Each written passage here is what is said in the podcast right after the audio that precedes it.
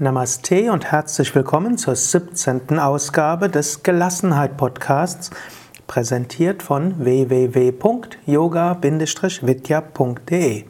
Mein Name ist Sukadev und ich möchte heute sprechen, wie du die Identifikation überwinden kannst mittels Kriya Yoga.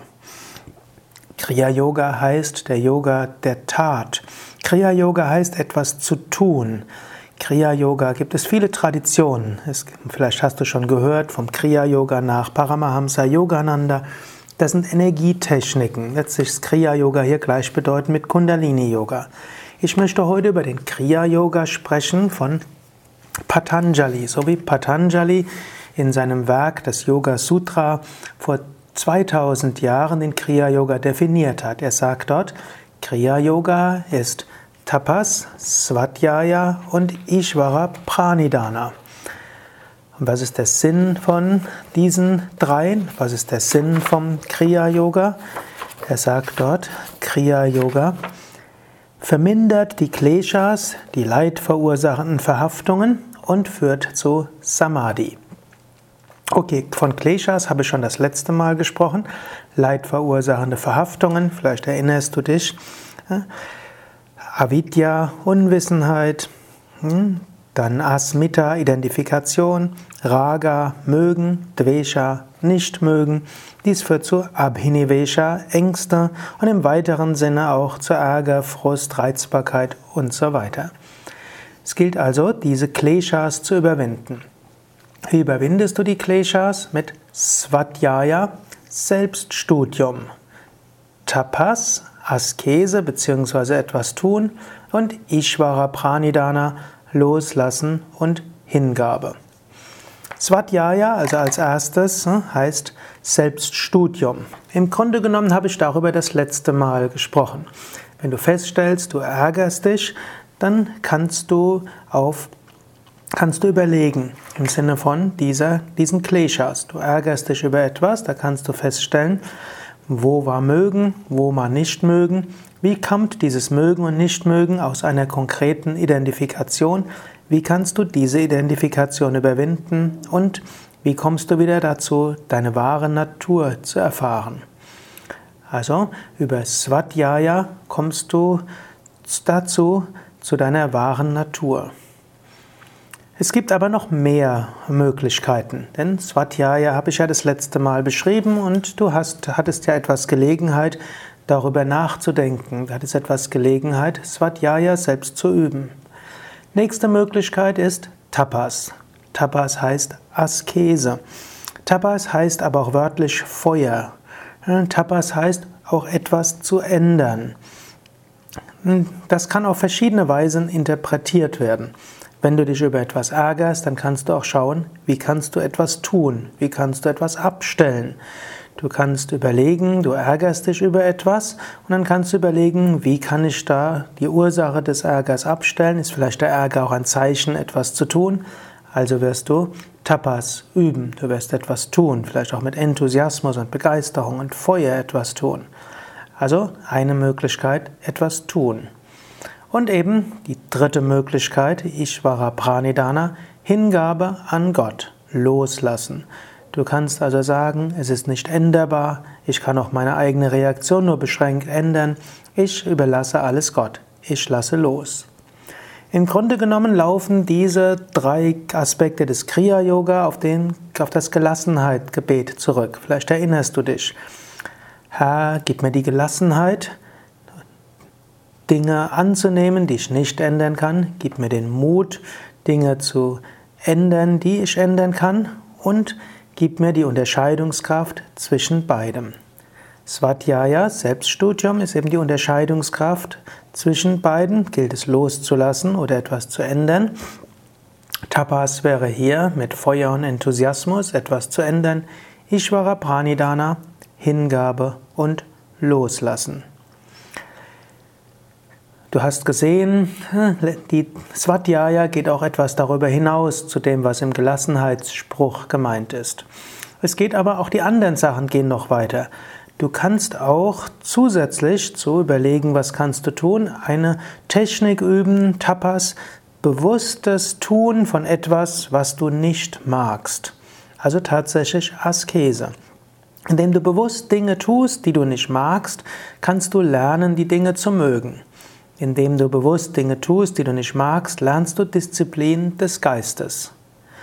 Ich hatte, war eine Weile bei einem indischen Yogameister in der Lehre und der hat mal gesagt, ne, tu das, was du nicht magst, so lange, bis du es magst, mit der Einschränkung, soweit es ethisch verantwortbar vertretbar ist.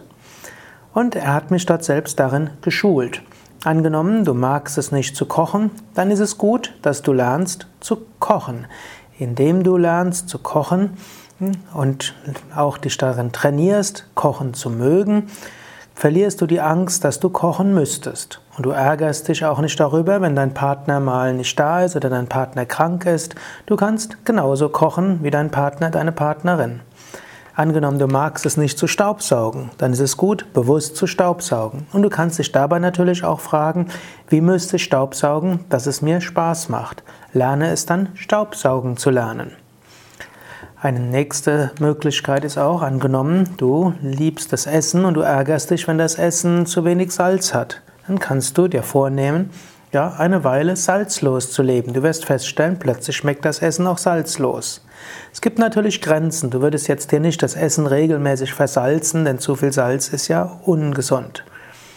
Also, du kannst überlegen, gibt es Dinge, die du nicht magst, über die du dich ärgerst, und könntest du dir vornehmen, diese Dinge bewusst zu tun, um zu lernen, dich nicht mehr darüber aufzuregen. Das ist jetzt eine Aufgabe, die du machen kannst, wie eine Übung. Du kannst dir das auch aufschreiben oder wenn du diesen Podcast eben zwischendurch hörst, dann gehen vielleicht nach diesem Podcast nicht gleich zum nächsten Podcast, über den du noch hören magst, sondern nimm dir einen Moment Zeit. Hm, ich rede ja jetzt auch so einiges, sodass du auch Zeit hast, während ich rede, weiter nachzudenken. Überlege, wo gibt es Sachen, die dich regelmäßig aufregen und gibt es Möglichkeiten, bewusst hm, etwas zu tun, was dem entspricht. Ich gebe dir noch zwei weitere Beispiele für ein praktisches Tapas. Zum Beispiel angenommen, du ärgerst dich regelmäßig über Kassen, die, wo du so lange anstehen musst und du ärgerst dich, dass die Nachbarkasse dort schneller ist. Dann wäre mein Vorschlag, wähle bewusst die Kasse, wo die Schlange länger ist und mache dies als bewusste Tapas-Übung. In vielen Fällen ist ja die Schlange, die länger ist, sowieso schneller dran, aber indem du dir bewusst vornimmst, eine Weile lang bei der Schlange anzustehen, die länger aussieht, lernst du gelassen zu sein gegenüber Schlangen und lernst gelassen zu sein, wenn jemand schneller ist als du. Nächstes Beispiel. Parken. Angenommen, du ärgerst dich darüber, dass kein Parkplatz da ist. Und immer dann, wenn du fünf Minuten einen Parkplatz suchen musst, ärgerst du dich furchtbar darüber, dass es dir nicht gelingt.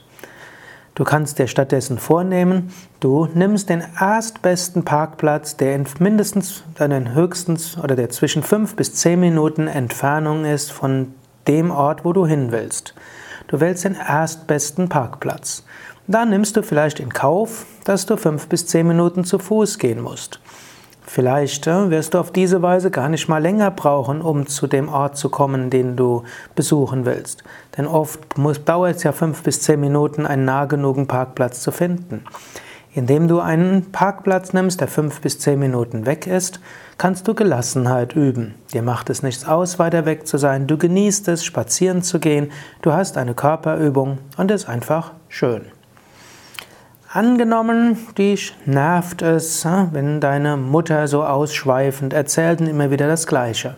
Dann kannst du es dir bewusst vornehmen, ja, ich werde meine alte Mutter bewusst zuhören. Sie hat mir auch als Kind zugehört. Sie hat auch mein Lallen als Baby ertragen. Ich werde jetzt mir vornehmen, ganz bewusst ihr zuzuhören. Und Vielleicht, wenn die Worte nicht so wichtig sind, versuche ich während den Worten eine Herzensverbindung herzustellen. Ich mache es zu einer Disziplin, auch eine Bedeutung von Tapas, meiner Mutter ganz bewusst zuzuhören. Indem du so den Kriya-Yoga übst, indem du Tapas übst, kannst du lernen, dich über immer weniger Dinge zu ärgern. Also, Übung, überlege, worüber ärgere ich mich und könnte ich mir vornehmen, bewusst die Dinge zu tun, über die ich mich ärgere?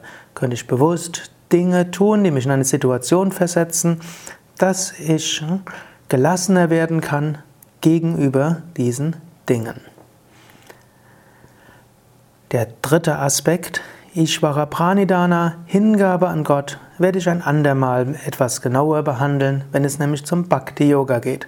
Nur so viel, Hingabe an Gott hilft natürlich gelassen zu sein. Wenn du erkennst, es ist alles Gottes Wille und wenn du alles Gott darbringst und die Verantwortung an Gott weitergibst, dann brauchst du dich nicht zu ärgern. Nochmals aber die Übung für dieses Mal.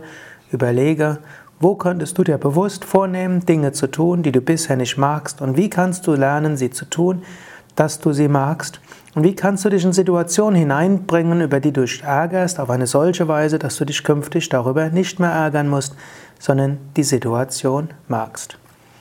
So viel für heute, das nächste Mal mehr. Mein Name ist Sukadev und dies ist die nächste Ausgabe des Yoga Vidya Gelassenheit Podcast, die 17. Ausgabe. Mehr Informationen unter www.yoga-vidya.com yoga-vidya.de yoga-vidya.de